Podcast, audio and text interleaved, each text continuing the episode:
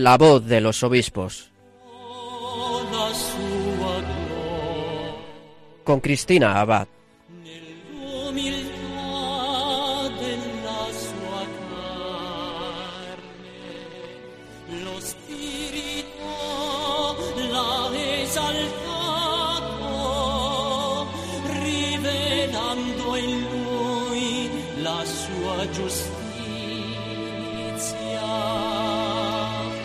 Muy buenas noches, queridos oyentes de Radio María. Bienvenidos una noche más a la voz de los obispos en este último domingo de marzo en el que hemos tenido pues grandes acontecimientos en la Iglesia. Por un lado, este fin de semana, como ya avanzábamos hace 15 días, pues hemos podido recibir en Marruecos la visita del Papa Francisco. Teníamos hace 15 días al arzobispo de Rabat, a Monseñor Cristóbal López, que nos contaba cómo estaban preparando esa visita del Santo Padre. Si Dios quiere, en 15 días tendremos también al arzobispo de Tánger, a Monseñor Santiago Agrelo, para contarnos los detalles de cómo han vivido este encuentro durante este fin de semana.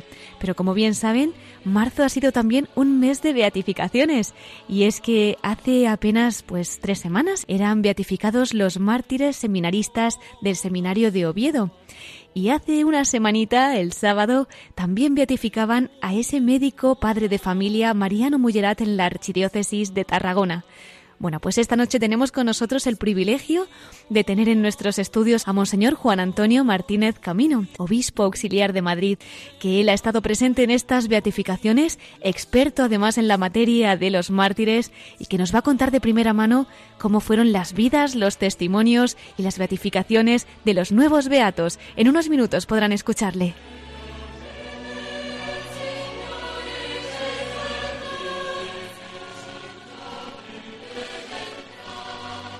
En nuestra sección de Episcoflases tendremos con nosotros a Miquel Bordas para informarnos de la actualidad de nuestros obispos.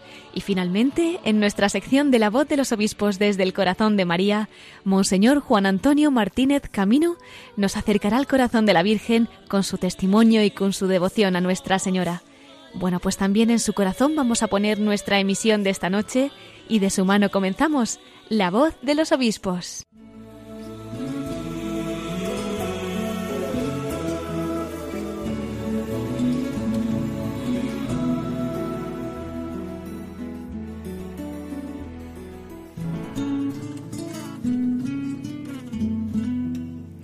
Pues queridos oyentes, como avanzábamos, esta noche tenemos con nosotros a Monseñor Juan Antonio Martínez Camino, obispo auxiliar de Madrid. Él ha estado presente en las beatificaciones de los seminaristas de Oviedo y también en la beatificación en Tarragona del médico Mariano Mullerat. Además es paisano, es de Asturias, de estos nuevos beatos mártires asturianos. Les vamos a acercar un poquito a su persona antes de entrevistarle. Él nace en Santa Cruz de Marcenado, en Sierra, Asturias. Fue el 9 de enero de 1953. Cursó bachillerato en el Seminario Menor Pontificio de Comillas, en Cantabria. Fue licenciado en Filosofía y Letras por la Universidad de Valladolid en 1976. También tiene estudios teológicos institucionales en la Universidad Pontificia de Comillas de Madrid, grado de doctor en teología con una investigación ecuménica sobre Pannenberg y Jungel, y allí continuó sus estudios en Alemania. Participó en diversos cursos y seminarios en las universidades de Múnich y Tubinga. Ingresó en el noviciado de la Compañía de Jesús el 16 de octubre de 1974. Hizo la profesión solemne el 8 de diciembre de 1992 en la Solemnidad de la Inmaculada. Recibió la ordenación sacerdotal el 24 de mayo de 1980 en la fiesta de María Auxiliadora. Comenzó su ministerio como formador en el Colegio Menor San Francisco Javier en Salamanca. En el año 1986 fue nombrado rector del Teologado de la provincia de León de la Compañía de Jesús en Madrid, cargo que desempeñó hasta el año 1991. Además fue profesor de Teología Sistemática en la Universidad Pontificia Comillas de Madrid. Fue también colaborador en la parroquia madrileña Nuestra Señora de Covadonga. En el 2001 fue llamado a la Universidad Gregoriana de Roma y luego a la Facultad de Teología San Damaso de Madrid, donde es catedrático de Teología Dogmática desde el año 2003. Del 2002 al 2008 fue capellán del Instituto Secular Cruzadas de Santa María. El 17 de noviembre del año 2007 se hacía público su nombramiento como obispo auxiliar de Madrid y titular de Bigastro, Cejín. Recibió la ordenación episcopal el 19 de enero del 2008. Es miembro de la Academia Internacional de Ciencias Religiosas de Bruselas, así como de la Real Academia de Doctores de España.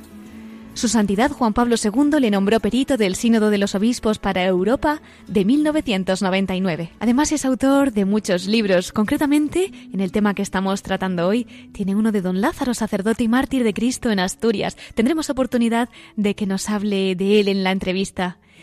Y pasamos a la Conferencia Episcopal Española. Es miembro de la Comisión Episcopal de Doctrina de la Fe desde marzo de 2017.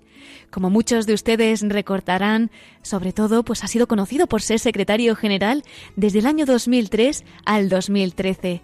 También miembro de la Comisión Episcopal de Relaciones Interconfesionales. Esto fue desde el 2014 al 2017.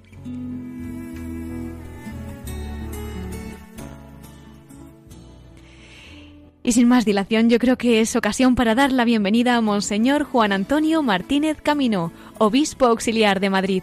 Muy buenas noches, don Juan Antonio, bienvenido a la voz de los obispos. Encantado de estar con vosotros. Es una alegría volver a tenerle aquí en nuestros estudios. Hace nada estaba grabando ejercicios, en algún que otro programa también, y hoy pues estamos en la voz de los obispos deseando escuchar esas historias que tiene que contarnos de las beatificaciones, porque estamos terminando este mes de marzo y realmente pues es una alegría para toda la Iglesia esas beatificaciones que hemos celebrado. Por una parte, el 9 de marzo eran beatificados en la Catedral de Oviedo, nueve seminaristas del seminario de esta archidiócesis, paisanos suyos además, ¿verdad? De Asturias.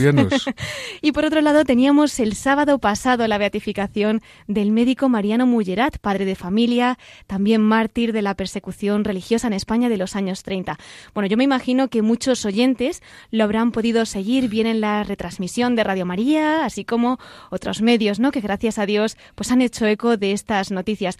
Pero quién sabe si ahora mismo alguno de nuestros oyentes ha puesto la radio y está oyendo por primera vez hablar de estos mártires seminaristas de Oviedo y este médico Mariano Mullerat. Don Juan Antonio, ¿nos querría explicar un poquito quiénes fueron y por qué la Iglesia les beatifica?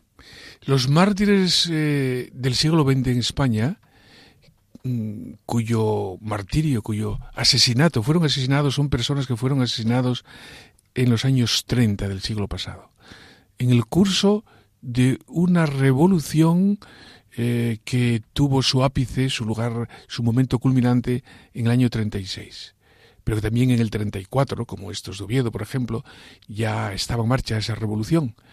Y luego, durante la Guerra Civil, tuvo su, su punto fuerte. Bueno, pues en esta revolución, uno de los puntos de esta revolución era eh, la eliminación de la fe cristiana en España y de la Iglesia Católica. Y ese es el contexto en el que pues fueron eh, asesinados muchos, muchos sacerdotes, unos eh, 4.200 sacerdotes diocesanos y muchos religiosos y religiosas, unos, unas 3.000 3.000 eh, religiosos y religiosas, seminaristas y decenas de miles de laicos, o sea, eh, gente de misa, como se decía. Eh, entonces, eh, este es el contexto eh, del martirio en España, que no es un punto y aparte en España, sino que si tenemos tiempo ya lo veremos, que fue un fenómeno que aconteció allí donde había revoluciones basadas en ideologías totalitarias de un signo político y otro, eh, de diversos signos políticos, pero totalitarias y anticristianas, y movidos por ideologías ateas. Entonces, en ese contexto, pues en España la Iglesia ya ha declarado oficialmente mártires de Cristo a dos mil de ellos. Los últimos estos que usted acaba de mencionar.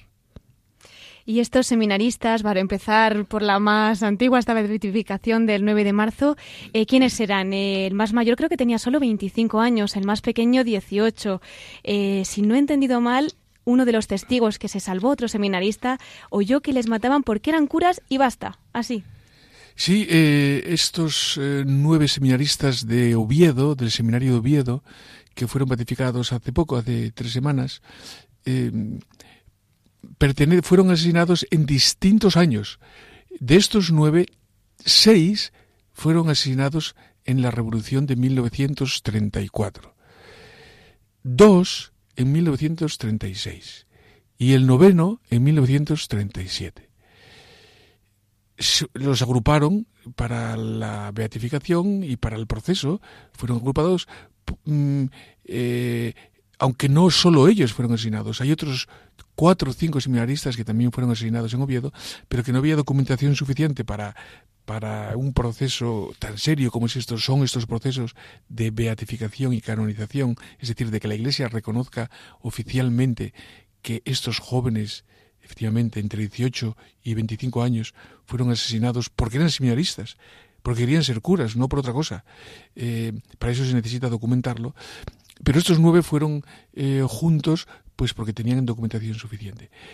Y es interesante este grupo, porque este grupo eh, abarca todos los años 30, desde el año 30, vamos, el punto, el punto álgido de la revolución del año 34 al año 37. Eh, Esta revolución duró desde el año 31 al 39, más o menos.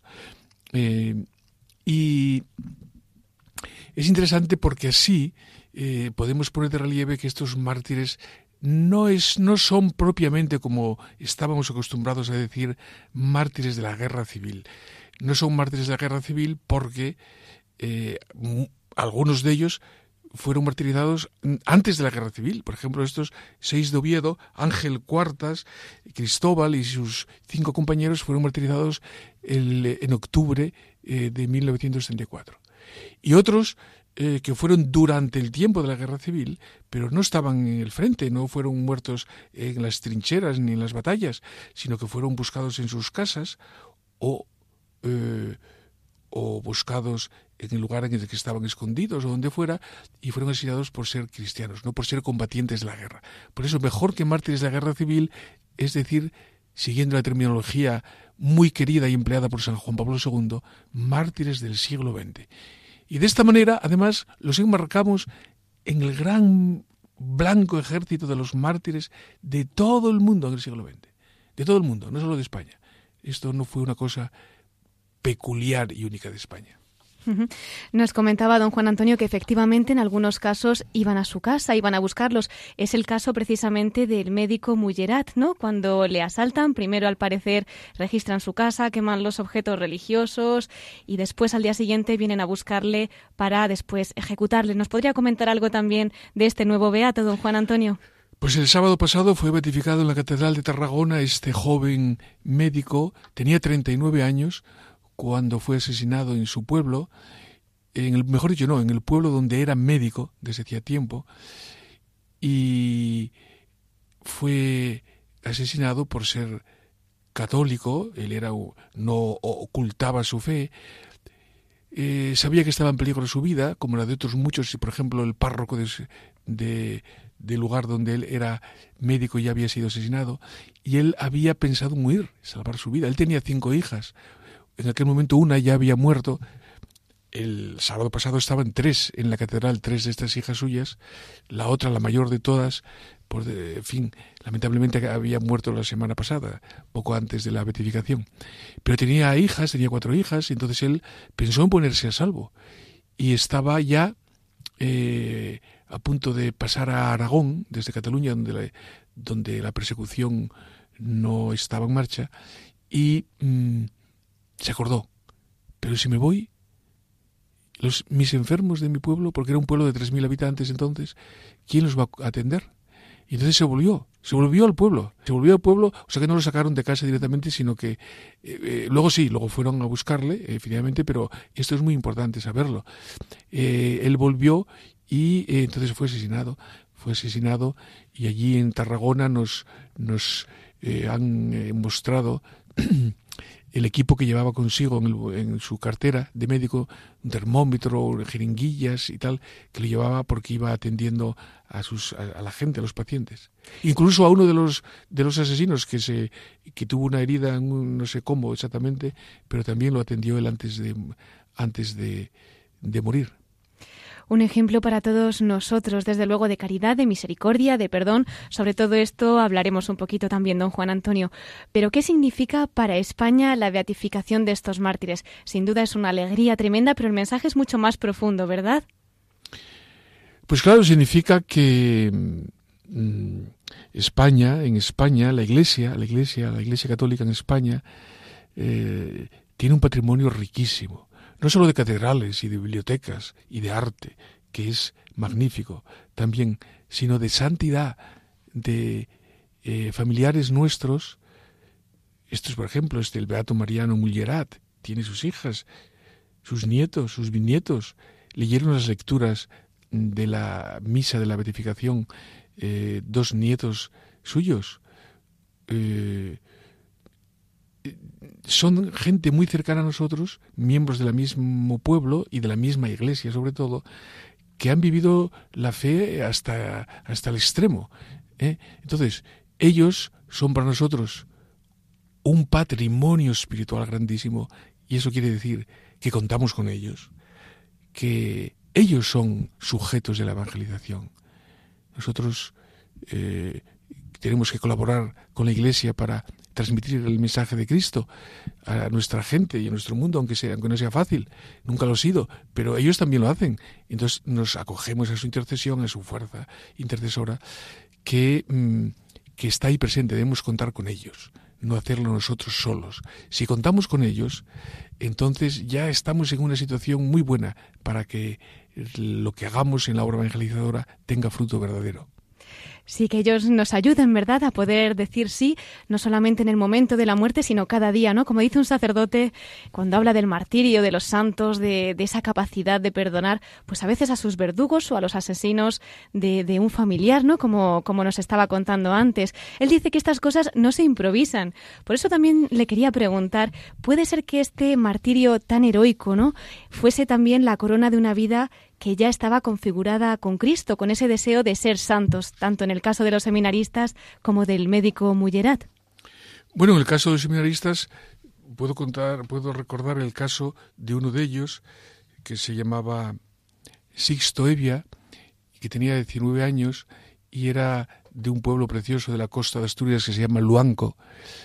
Y él, eh, a él lo asesinaron en el año 30 y 7, eh, el año 37. Y estaba viendo, viendo venir por distintas cosas que le habían pasado como seminarista. En el año 37 ya, eh, ya había, ya eran muchos, eran ya cuatro, cinco, seis años de persecución, de dificultades. Él ya había visto cómo habían matado a sus compañeros en Oviedo en el año 34, tres años antes. Y iban al seminario a pesar de todo. Eh, la situación no, no iba a mejor.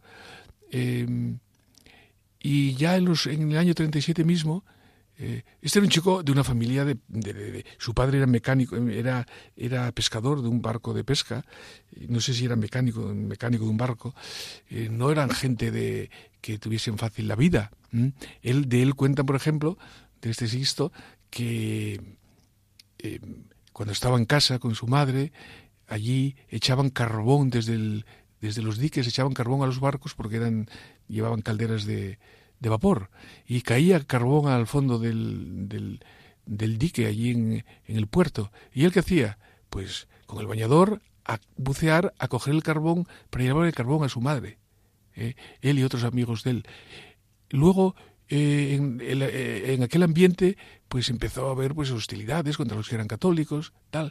Llega eh, empieza la guerra él es enrolado en la en, en, las filas del ejército de la república del ejército que, era leal a la república en aquel momento y mm, se preveía lo que iba a pasar que le podía pasar algo ¿Qué le dijo a su madre cuando se marchó al frente al puerto de Ventanilla y a su padre? Dice, vosotros, si a mí me pasa algo, vosotros tenéis que perdonar. Porque eh, esta frase lapidaria, eh, pues es un poco un reflejo de lo que él iba viviendo, no la inventó. Eh, él sabía lo que le costaba, sabía cuál es el ejemplo del Señor, cuál es la fuerza del perdón, y por eso él eh, sabiendo lo que le podía pasar, pues incluso a su, a su, padre y a sus hermanos le decía esto. Y, hay muchos otros casos. Don Juan Antonio, ¿y esto cómo se hace? Porque también Mullerat, efectivamente, cuando le arrestan, le dice a su mujer, Dolores, perdónales como yo los perdono, ¿no? Estoy recordando ahora mismo las palabras del arzobispo de Tarragona, de Monseñor Jaume Pujol, que decía que precisamente por ese perdón que había experimentado Mullerat en el sacramento de la penitencia, él era capaz también de dar su perdón como Dios se lo daba a él, ¿no? Entonces, esto en, nuestra vida práctica, ¿cómo lo hacemos? Eh, claro, a nosotros nos cuesta mucho perdonar pero rezamos todos los días, mm, más de una vez tal vez, eh, perdónanos como perdonamos.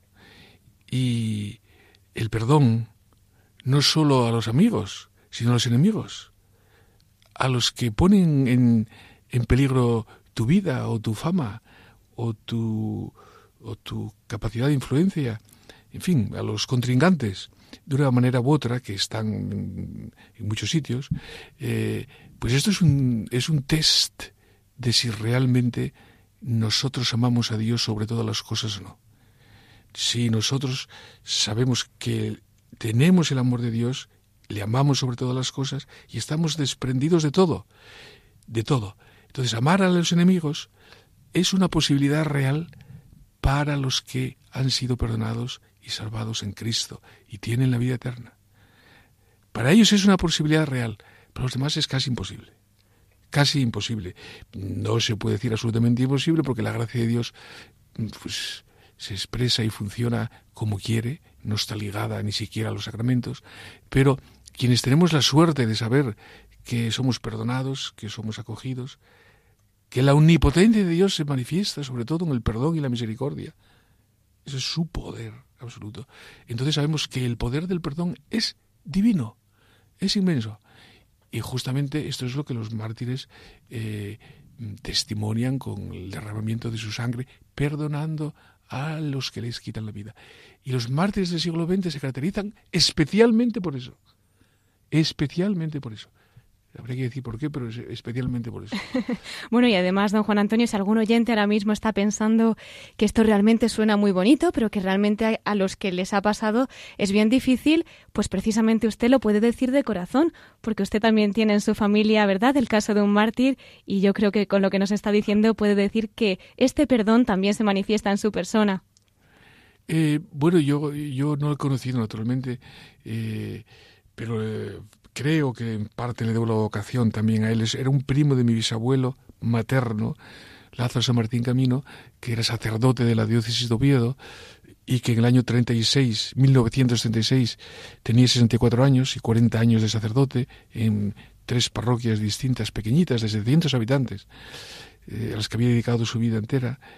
Y en el año 36 fue asesinado en la playa de Gijón por ese sacerdote tenemos eh, casi eh, milagrosamente el testimonio de un, de un testigo de, vista de que, vio que iba con él en el camión en que los llevaban y que bajaron a todos a la playa, vio y a él no le bajaron por una historia complicada que no lo voy a contar ahora, pero es, de película, eh, como lo fuimos viendo. Y él se quedó en el camión y fue viendo cómo mataron a los demás que traían, a los que traían de la cárcel de Infiesto, todos allí a la escalerona, en, cerca de la parroquia de San Pedro de, de Gijón. Y allí arrodillados en la arena, pues les daban un tiro en la nuca y otro en el otro de gracia cuando caían a la tierra, a la arena. Y entonces este cuenta, eh, este señor ha contado cómo eh, este que era su párroco, que le había casado a él, y esto lo sabemos por sus hijos, por los hijos de este.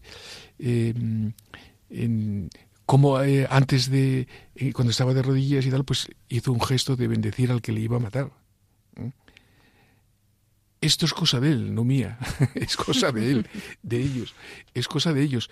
Pero ese, esa, la eficacia de estos gestos eh, en la Iglesia y en el mundo mm, es incalculable. O sea, eh, no se puede calibrar bien la eficacia que tiene un gesto de estos, de este joven médico de, eh, de Tarragona, de la provincia de Tarragona, aunque él era de Lérida, de la provincia de Tarragona, que entrega su vida generosamente, las consecuencias de esto mm, son incalculables. Entonces, lo digo para ayudarnos un poco a, eh, a dar este paso, a dar estos pasos de las consecuencias últimas de nuestra fe, eh, que tienen más eficacia de muchas otras cosas que nosotros hacemos pensando que la tienen y que no la tienen tanto.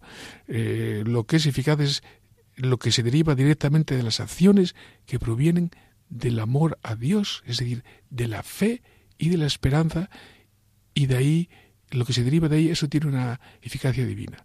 Lo demás que hacemos nosotros, hacer radio, hacer cosas, ah, la radio está muy bien, y, la, y los planes, y los libros, y los papeles, pero todo esto con tal de que tengan esta, este alma, el alma de eh, la fe de los mártires. Pues así vamos a pedírselo, ¿verdad? Vamos a pedirles intercesión. Bueno, usted como experto conocedor en este tema y, además con esa amistad que tiene ya con tantos amigos en el cielo, empezando por este familiar suyo, nos decía además que en cierto modo pues le debe su vocación. ¿Cómo podemos nosotros también acogernos a esta intercesión y experimentar esta comunión con ellos en, nuestra vida cotidiana? Eh, pues es muy sencillo, es hay que conocerlos, hay que conocer las historias. En España hay muchísimas historias ya casi en todos las en todos los lugares de España ya casi hay alguno de estos 2000 ya santos o beatos. En Madrid tenemos 420 cuyos sepulcros están en Madrid. Hemos editado una guía, los que me estén escuchando de Madrid, hay una guía que pues se puede buscar por internet, se llama Guía Memoriae Martyrum, guía de las guía Memorias de los mártires, es decir, es el término que en la época de los romanos empleaban eh, los lugares memoriales de los mártires, eran los sepulcros de los mártires, pues en Madrid tenemos eh, una guía de dónde están los sepulcros de estos mártires, cuenta brevemente también con una foto de cada uno, la historia de, brevísima de cada uno, para conocerlos hay que conocer este tesoro que no lo conocemos, conocerlos, amarlos y eh, sentirnos de la misma familia uniéndonos a, la fuerza de su fe que sigue siendo activa, ¿eh? sigue, siendo, activa eh, hoy día. Es lo que, lo que llamamos la comunión de los santos y la fuerza de su intercesión, no solo de su ejemplo, sino de su intercesión. Pues animamos, animamos a todos los oyentes, empezando por servidora, a poder profundizar cada vez más en la vida de estos santos, porque seguro que son santos todo su tiempo. Y bueno, pues quien quiera profundizar efectivamente puede dirigirse a esa fuente o algunas otras que a lo mejor nos podría recomendar, algún libro en particular. Eh, en fin, don Juan Antonio, seguro que si alguno quiere orientación sobre cómo informarse, ¿no? Sobre cómo es el martirio de, de los mártires, no solamente en España, ¿no? Sino en el mundo entero que hay tantos, a lo mejor le puede ofrecer algún consejo. Precisamente acaba de salir, está estos días como novedad en las librerías o también en Internet, la editorial Encuentro acaba de publicar el mejor libro que eh, sintetiza lo que ha pasado en el siglo XX con los cristianos. Se llama, se titula El siglo de los mártires escrito por un italiano que se llama Andrea Riccardi. Andrea Riccardi, El siglo de los mártires.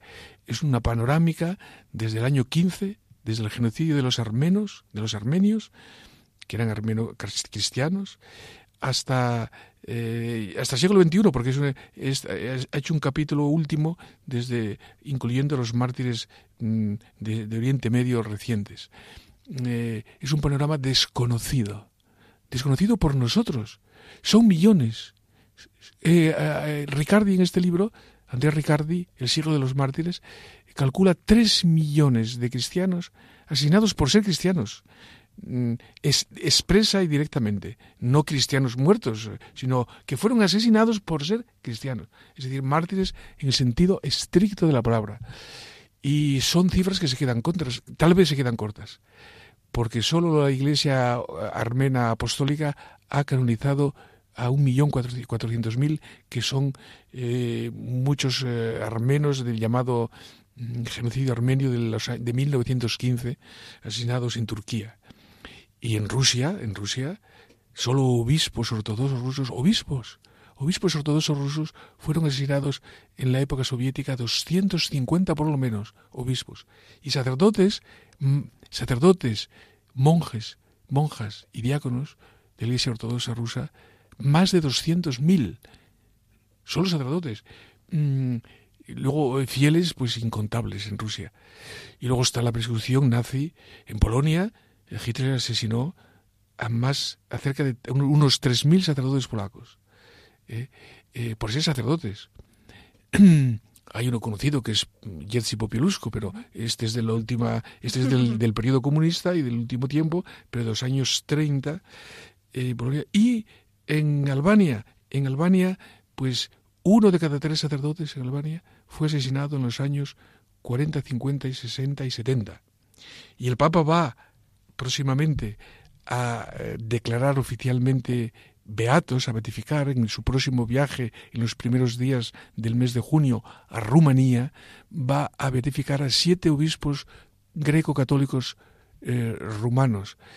El último de ellos asesinado en 1963 y los primeros son de los años 40.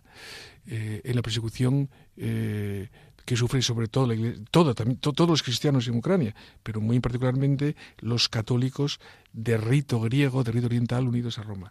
Estos son o sea, es un panorama tal que en este libro es interesantísimo eh, porque no solamente es la historia de los mártires, sino del contexto histórico en el que cada, en el que sucedió la persecución en todo el mundo. Y aquí se habla también de España, se habla de los mártires de Oviedo, de los ministros mártires de Oviedo, eh, por lo menos son citados, porque es un panorama muy, es un libro excelente.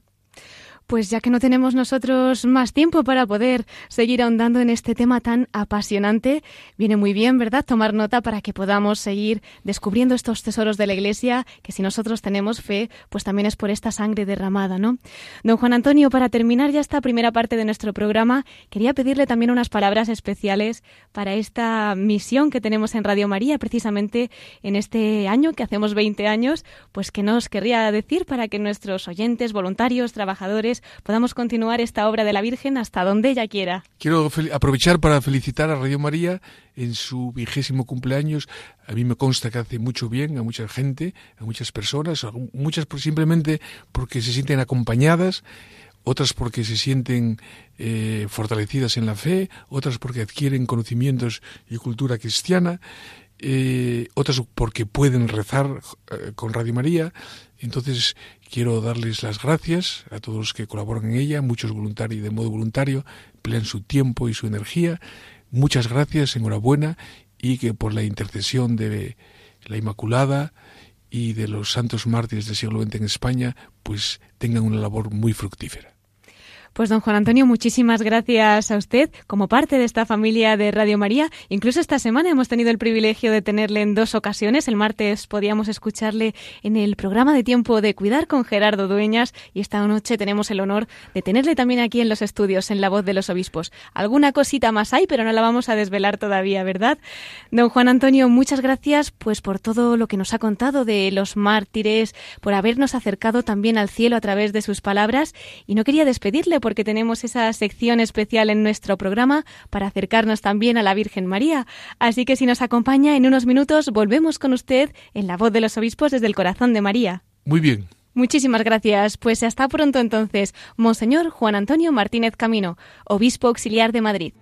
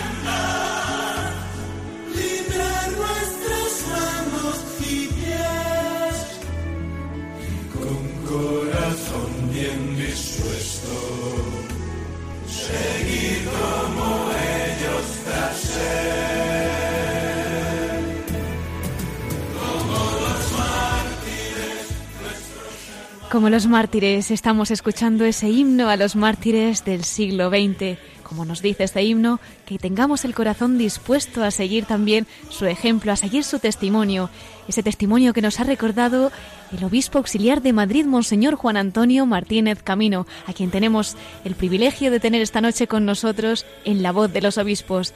Él nos ha hablado de esos nuevos beatos seminaristas de Oviedo que bueno, fueron beatificados el pasado 9 de marzo y también del médico Mariano Mullerat, beatificado apenas hace siete días en la Catedral de Tarragona. Todos ellos un ejemplo y un modelo de fe, de fidelidad a Cristo y de virtudes en su vida.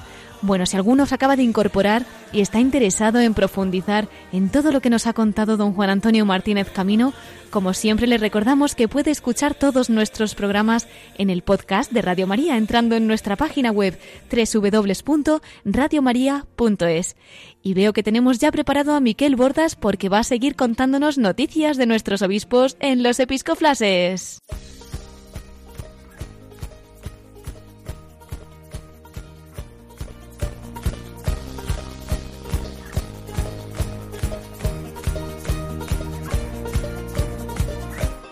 Brothers and sisters, fill these cups with life.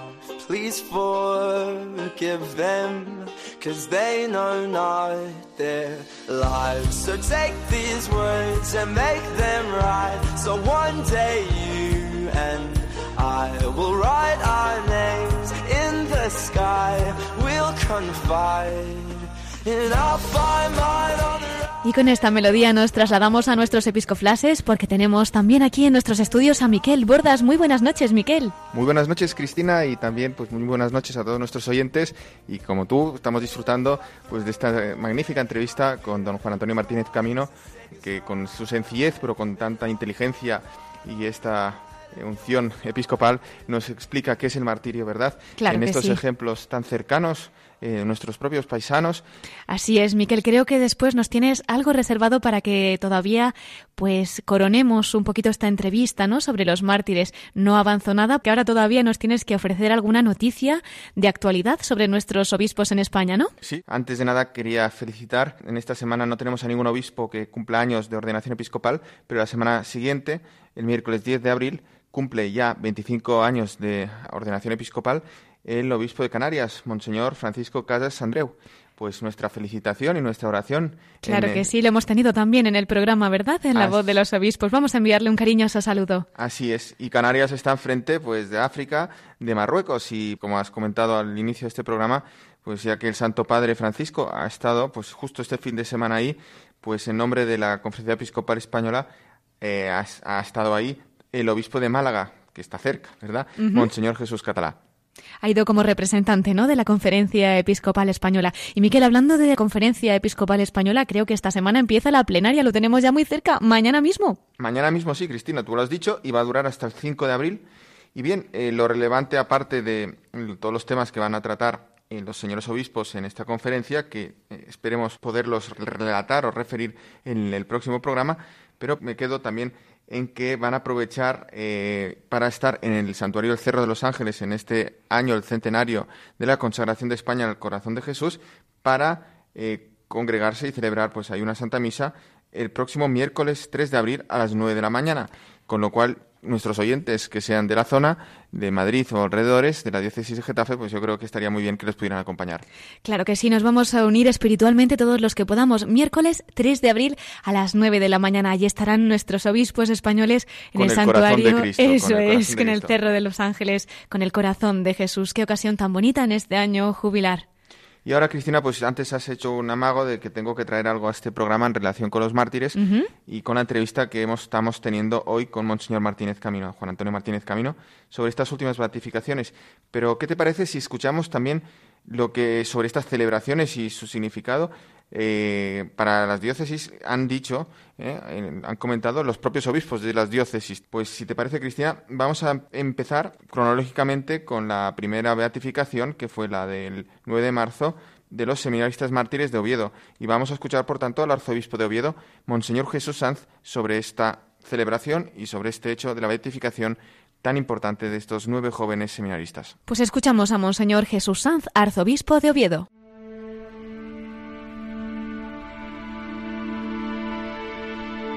Paz y bien. Tenían en torno a veinte años, querían ser sacerdotes, pero Dios eligió para ellos el altar del más alto sacrificio para una misa que no acaba, dar la propia vida como testimonio de amor hacia quien dio la vida por ellos. En la entrega más conmovedora aquellos jóvenes se encontraron con la persecución violenta que terminó con su carrera hacia el sacerdocio deseado como respuesta a la vocación recibida. No son un tipo de víctimas que sucumben por el odio a la raza o la cultura, la clase social o la afiliación política. Son personas que dan la vida pudiéndose quedar con ella, en un gesto de suprema libertad con santo heroísmo, sólo posible por la gracia de Dios. No lo entenderán quienes van por los caminos que Dios no frecuenta, quienes calculan la crispación y usan de la mentira, quienes malmeten, calumnian e insidian, los camaradas de la oscuridad tenebrosa que no aman ni la luz ni la vida. La historia cristiana de España relata una historia paradójica en la carne de sus mártires la bienaventuranza de la vida que sobrevive a la muerte maldita en aquellos cristianos matados por el odio a la fe entre los años 1934 a 1939. Fueron víctimas de la terrible confusión, la persecución enloquecida, la represión que en nombre de la libertad se trocó en liberticida. Su beatificación no refiere el escarnio que sufrieron antes de morir, ni se quiere reconstruir aquel terrible escenario, ni siquiera se pronuncia el nombre de los verdugos, sus enseñas y sus siglas. Nada de eso constituye la memoria histórica de la Iglesia. Nuestro recuerdo es mucho más subversivo, por no nacer del resentimiento ni pretender reescribir la historia reabriendo heridas.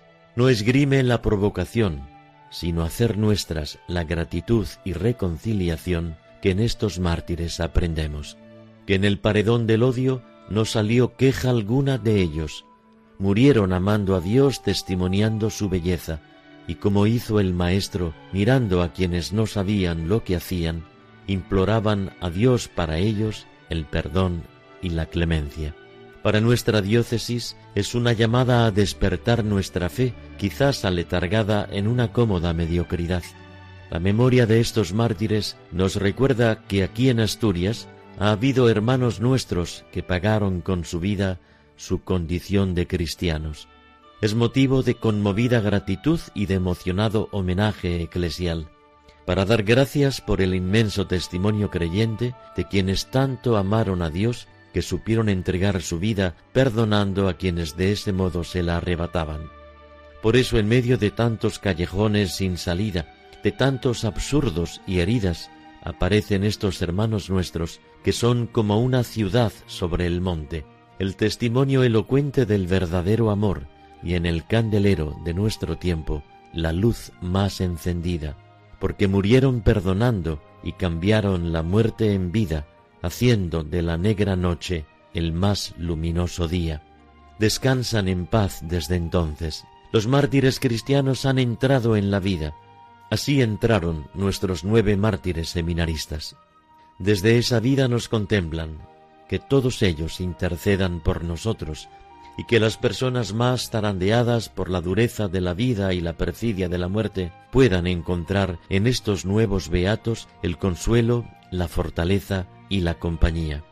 Que intercedan por sus familias y por nuestros sacerdotes y de un modo especial por nuestro seminario actual les encomiendo esta intención particular, el fortalecimiento de las vocaciones ya recibidas y la acogida de las vocaciones nuevas que vendrán para ocupar los nueve sitios que ellos dejaron vacíos en nuestro seminario.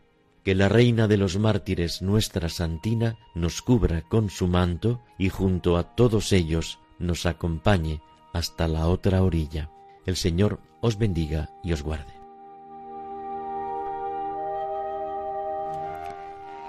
Bellísimas palabras las del arzobispo de Oviedo, Monseñor Jesús Sanz, dedicadas a estos nueve seminaristas beatos. Así es, ahí están en el cielo ostentando pues merecidamente esta corona del martirio e intercediendo por todos nosotros, pues que nosotros también sepamos ser mártires, testigos de Jesús en el día a día, en, dando testimonio de la caridad y de la fe para nuestros hermanos.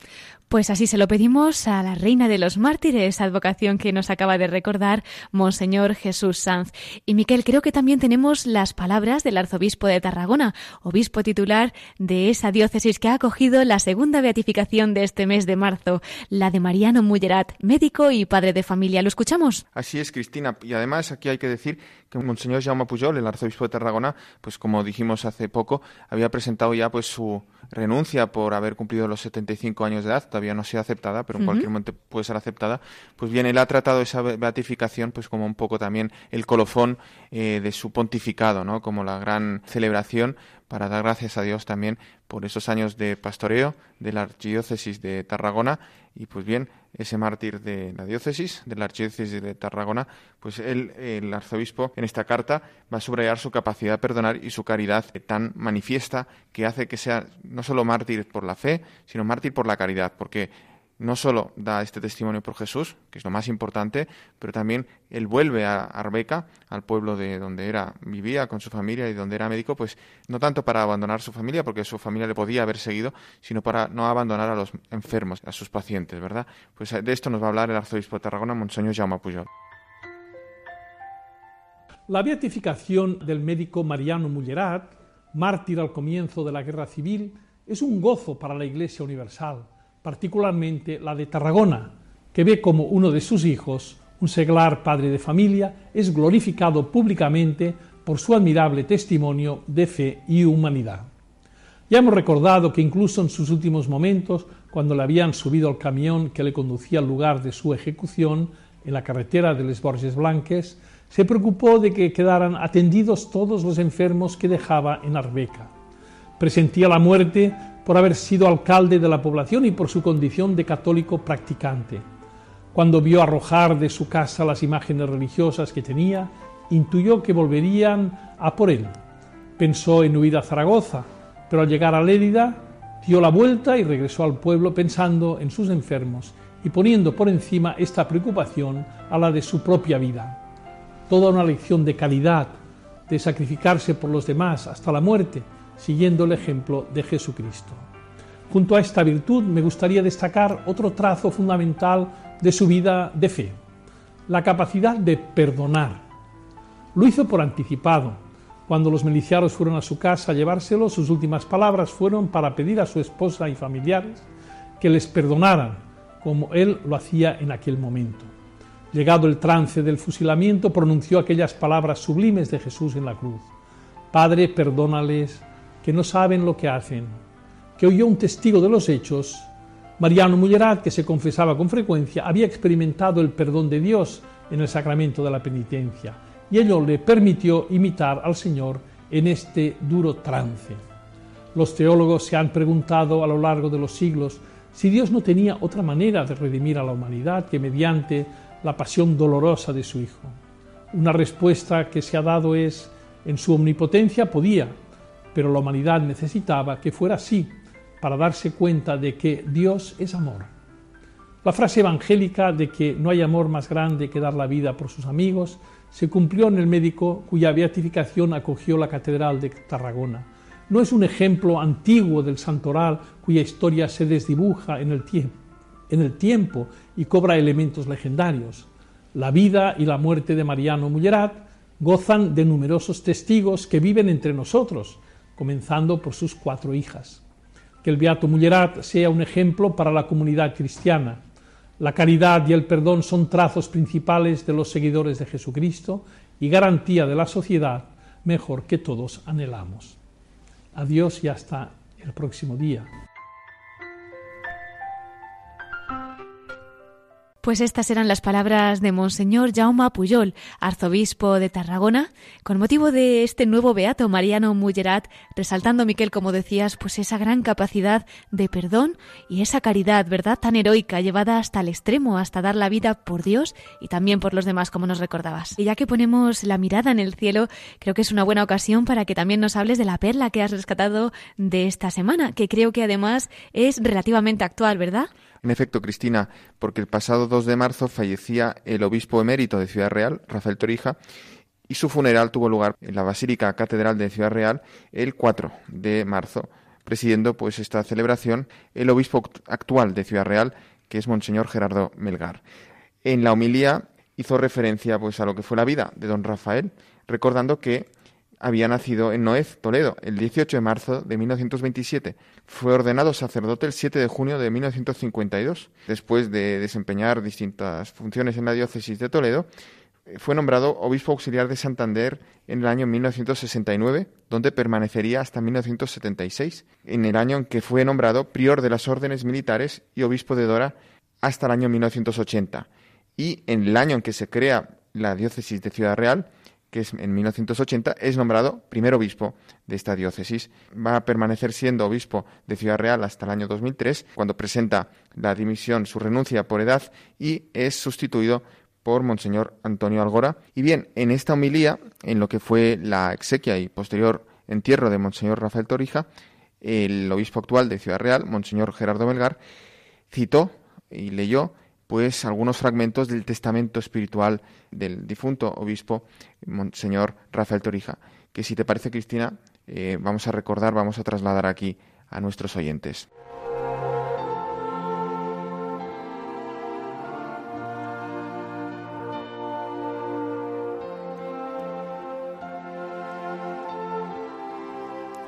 Te ruego, Padre, que aceptes mi acción de gracias por todos los innumerables dones de tu amor existencia, vida cristiana, vocación sacerdotal, ministerio pastoral de sacerdote y obispo de la Iglesia, familia, seminario, presbiterio, conferencia episcopal, personas consagradas, apóstoles seglares, dificultades y sufrimientos, gozos y alegrías, salud y enfermedad.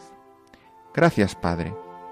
Espero con alegría y confianza, con gozo pascual, el momento en el que dispongas mi paso a tu casa.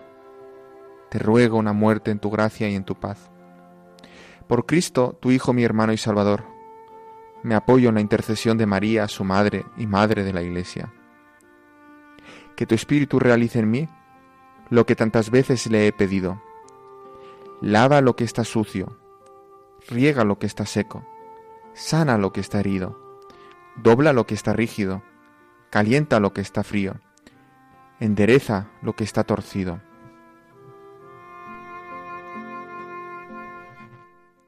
A la iglesia diocesana tan querida, pastores y fieles, os ruego miréis con bondad y piedad mi pobre vida y ministerio sacerdotal entre vosotros.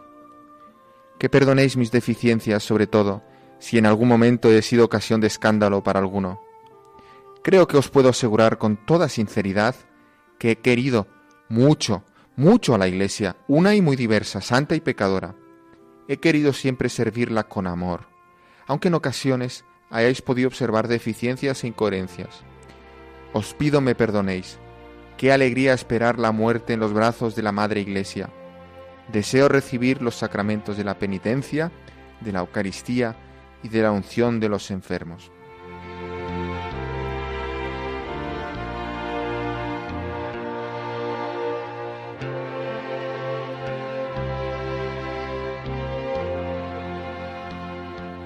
Pues este era parte de ese testamento que dejaba escrito Monseñor Rafael Torija, obispo emérito de Ciudad Real. Miquel, muchísimas gracias por esta bellísima perla que has compartido con nosotros. Confiamos que ahora ya desde la casa del Padre está intercediendo por esta iglesia la que tanto ha amado, como bien ha dejado escrito, y también por nuestros obispos. Así es, a mí también ahora se me acaba de acudir cómo debe ser la entrada en el cielo pues de un obispo eh, después de toda una vida dedicada a sus hermanos, a sus hijos en la diócesis y bueno, también en esta comunión con los otros hermanos obispos, pues que le han precedido, ¿cómo lo estarán esperando, no? Pues yo creo, Miquel, que con esas ganas que tenía él de estar en brazos de, de la Virgen y de entrar en el cielo, seguro que la Virgen le habrá acompañado y por eso pues vamos también a acercarnos nosotros a la Virgen para que podamos seguir este camino. ¿Qué te parece si damos paso con Monseñor Juan Antonio Martínez Camino, obispo auxiliar de Madrid, a la voz de los obispos desde el corazón de María?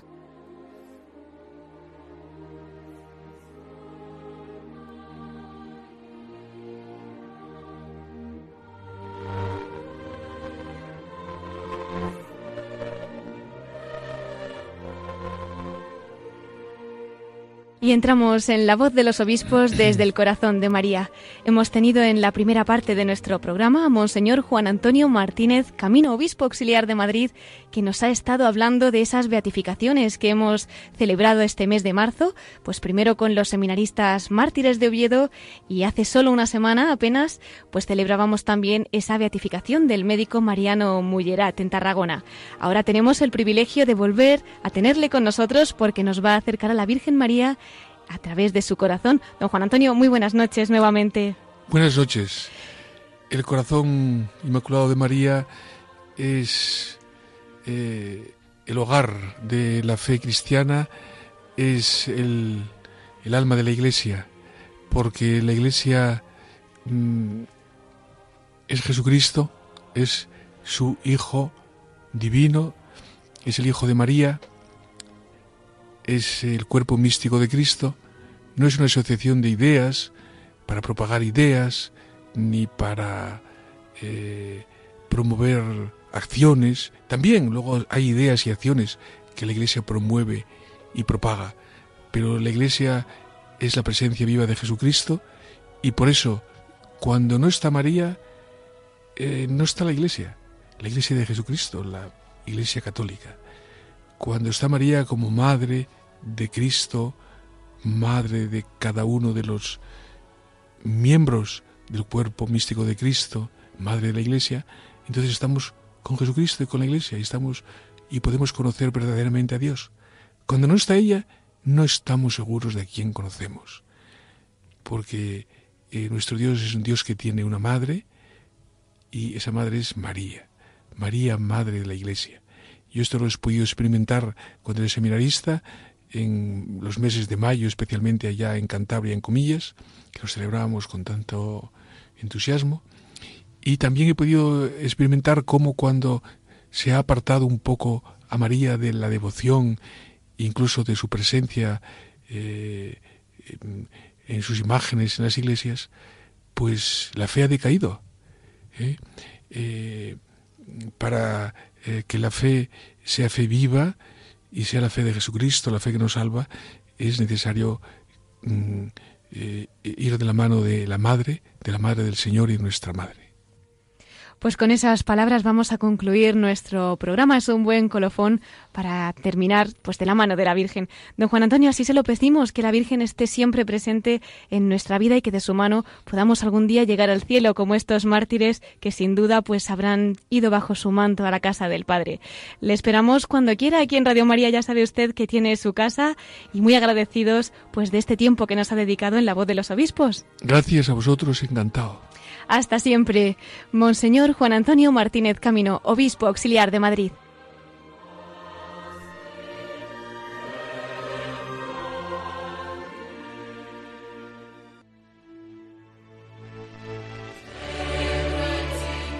Queridos oyentes, se nos ha ido el tiempo volando, ¿verdad? Tenemos ya que despedirnos. Les recordamos nuestro correo electrónico para todos los que quieran escribirnos o seguir escribiéndonos. Pueden hacerlo a la voz de los obispos arroba radiomaria.es. Don Juan Antonio Martínez Camino, muchísimas gracias por habernos acompañado esta noche, por habernos contado tantas cosas tan del cielo de los mártires y bueno, pues por habernos acercado a ese testimonio tan santo y esperanza para España. Gracias también a ti, Miquel Bordas, por esos episcoflases y muchísimas gracias a todos ustedes por habernos acompañado esta noche. Les espero en 15 días, si Dios quiere, a las 9 de la noche, a las 8 en Canarias. La semana que viene podrán escuchar el programa Mirada de Apóstol con el Padre Miguel Segura. Y ahora les dejamos con el informativo de Radio María. Pues hasta dentro de 15 días, en la voz de los obispos, que Dios los bendiga y que en esta cuaresma la Virgen les siga acompañando y cubriendo con su manto.